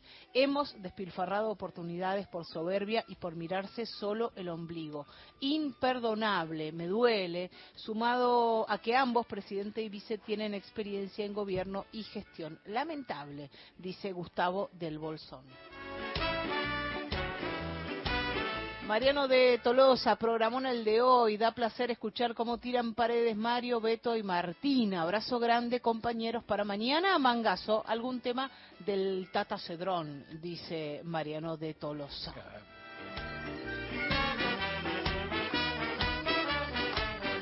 Y ahora sí, Martín, con un poema y un poeta bajo el brazo, te escuchamos. Bueno, acá tenemos el, el poema eh, del poeta norteamericano, se llama Wallace Stevens, un hombre muy, muy importante para- la poesía moderna del siglo XX, contemporáneo de Eliot, por ejemplo. Y para esto elegí un poema que se llama Anécdota de hombres por millares, eh, con la traducción del poeta argentino Alberto Girri, que tiene un libro muy hermoso, que son distintas traducciones y comentarios que hace eh, Girri en, función de esos, esos poemas. Eh, no quiero adelantar más, porque quiero que lo, lo escuchen y lo, lo sientan en la voz de Mariana Fossati, eh, pero después voy a completar, tras la lectura de Mariana, un comentario sí, con eh, leyendo una, una de esas anotaciones que hace Girri sobre el poema. para, para terminar de completar el sentido. En, en general, la poesía de Wallace Stevens es una poesía de ideas, de mucha imaginación y muy visual. Así que escucha. Anécdota de hombres por millares. El alma, dijo, está compuesta del mundo exterior. Hay hombres del este, dijo, que son el este. Hay hombres de una provincia que son esa provincia. Hay hombres de un valle que son ese valle. Hay hombres cuyas palabras son como los sonidos naturales de sus lugares, como la cháchara de los tucanes en el lugar de los tucanes. La mandolina es el instrumento de un lugar. ¿Hay mandolinas en las montañas occidentales? ¿Hay mandolinas en el claro de luna septentrional? El vestido de una mujer de laza en su lugar es un invisible elemento de ese lugar, hecho visible. Dice eh, que eh, anécdota de hombre por millares el poema es la declaración de que el poema está compuesto del mundo exterior. A su vez, el proceso de identificación entre el sujeto y el objeto, característico de, otro poema de, de otros poemas de Stevens, como veremos en cita 1, es más vasto y esencial. Los hombres del este, de una provincia, de un valle, no son, no son ya como esa provincia, valle o ese este, ni se han convertido en ellos, sino que son el este, el valle o la provincia. Es decir, en rigor, una búsqueda y un intento de llevar, perdón, de llegar a una unidad con el mundo que el hombre vive. La necesidad, además de que cada cosa esté objetivada de manera total, inmediata, muy concreta, de que el hombre, el sujeto, no constituya un mero símbolo del este, el valle o la provincia, pero que sea esas cosas. En otras palabras, identificaciones y correspondencias para llegar a vislumbrar una unidad donde son fundamentales el mundo de los sentidos y el de la mente. Hay una armonización de ambos elementos ante una realidad que por eh, eh, una realidad que por carecer de valores últimos necesita de algo que la sustente. Wallace Stevens, carente de una firme convicción religiosa, el instrumento, para él, el instrumento es la poesía que reemplaza o es un equivalente de las creencias. Yo me quedaba pensando, todos podríamos hacer un ejercicio de imaginar, las personas son múltiples, son poliedros, como dice el Papa a veces, es una palabra linda, son complejas, ¿no? Pero hay personas que son lugares.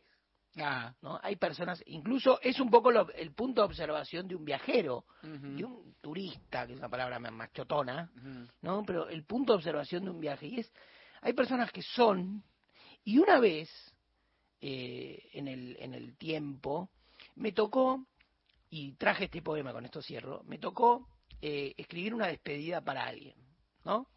Eh, esa despedida era para eh, alguien que yo apenas o había conocido muchas veces, pero que no tenía un conocimiento íntimo, lo, lo debo confesar. Y esa, esa despedida me la habías, eh, un poco me la habías pedido vos, Mario, que fue cuando murió el Cancagullo, Ajá. personaje Sí. eh, de algún modo entrañable y complejo ¿no? de lo que es la vida del peronismo. Y a mí se me ocurrió citar este poema, porque me parecía que hay alguien que es, en una identidad como la peronista, que es muchas identidades, ¿no? y que alguien no sería alguien solo, ni siquiera Perón, sería No, s- claro. solo él el peronismo, ni siquiera Eva, sería Claro. solo ella el peronismo. Y se me había ocurrido la cita de este, ¿no? Y decía, bueno, hay alguien que es. Y también hay personas que son un tiempo, que son una época. Vos ves a Sí. mirado en fotos, Sí. mirado en algunas y vos decís, ese hombre es una época, es un tiempo de la Argentina. Otros, o que alguno elegirá, qué sé yo, dirá, Alfredo de Angeli, por ejemplo, hay ruido de tractores. Sí. Estamos discutiendo, la, está Alfredo, está Alfredo Angeli y está discutiendo la 125. ¿viste? Sí, sí. No, e- esas filiaciones, esa correspondencia entre personas y mundos, lugares, tiempos, me parecía que captaba muy bien este poemazo de Wallace Stevens. Grande Martín Rodríguez, gracias. Gente de a pie. Hasta las 17. Somos la radio pública. Somos Nacional. La radio más argentina. Inauguramos el gasoducto Presidente Néstor Kirchner, con cientos de kilómetros de acero en manos de miles de trabajadoras y trabajadores. Se construyó en tiempo récord la obra de transporte de gas más grande de los últimos 40 años. Energía que nos permitirá ahorrar divisas, expandir nuestro desarrollo, nuestro federalismo, nuestra soberanía y nuestro orgullo nacional. Gasoducto Presidente Néstor Kirchner. Mueve energía, mueve al país. Ministerio de Economía. Argentina Presidencia.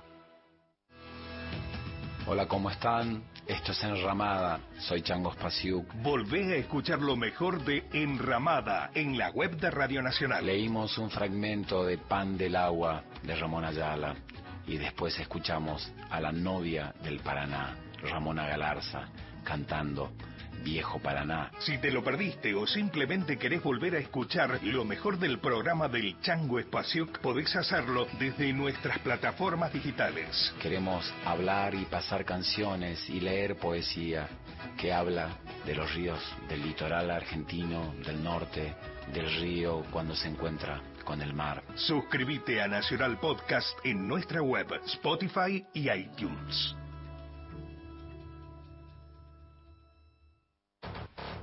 Ombu, inversión tecnológica en calzados de seguridad. Ombu, caminamos el futuro. Calzados Ombu, nuestro liderazgo a tus pies.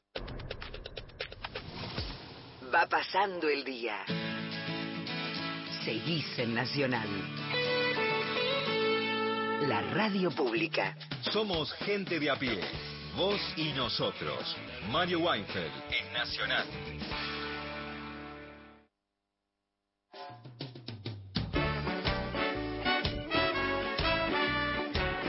Horacio de Caseros en nuestro WhatsApp, como dice García Linera, hay que dejar las ideologías para las universidades y ahora hay que convertir la ideología en medidas concretas para el pueblo. Si no, las elecciones están perdidas, dice Horacio de Caseros.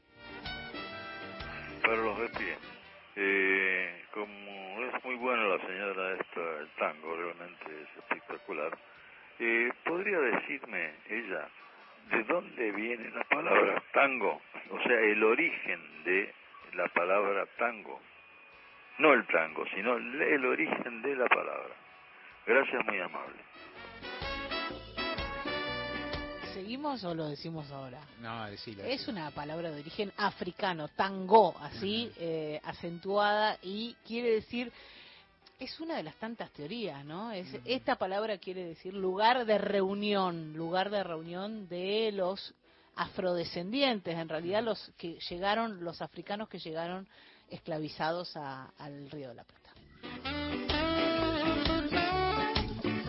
Elmo de la Pampa dice, está muy loca la sociedad argentina, don Mario, eso no más. Florencia de Caseros también, cortito y al pie. Los de Rappi y Uber sí mandan a sus hijos a la escuela pública y se atienden en el hospital público. Víctor de Becar, no se den manija con tanta autocrítica. Cuanto más pronto suma la derecha, más pronto entenderá la población, dice Víctor. Mónica desde Olivos y después de perder con un tipo que gana vociferando contra la casta y de votar con bronca a un candidato impuesto por los dinosaurios de la CGT y los gobernadores en Unión por la Patria están pensando en más roscas de cúpula con Schiaretti, por ejemplo. No están entendiendo nada. Mejor que se fijen en, en lo que viene haciendo Axel desde 2016. Saludos a todo el equipo de gente de a pie, dice Mónica desde Olivos. Todas las tardes, de 15 a 17, gente de a pie. Mario Weinfeld en la radio pública.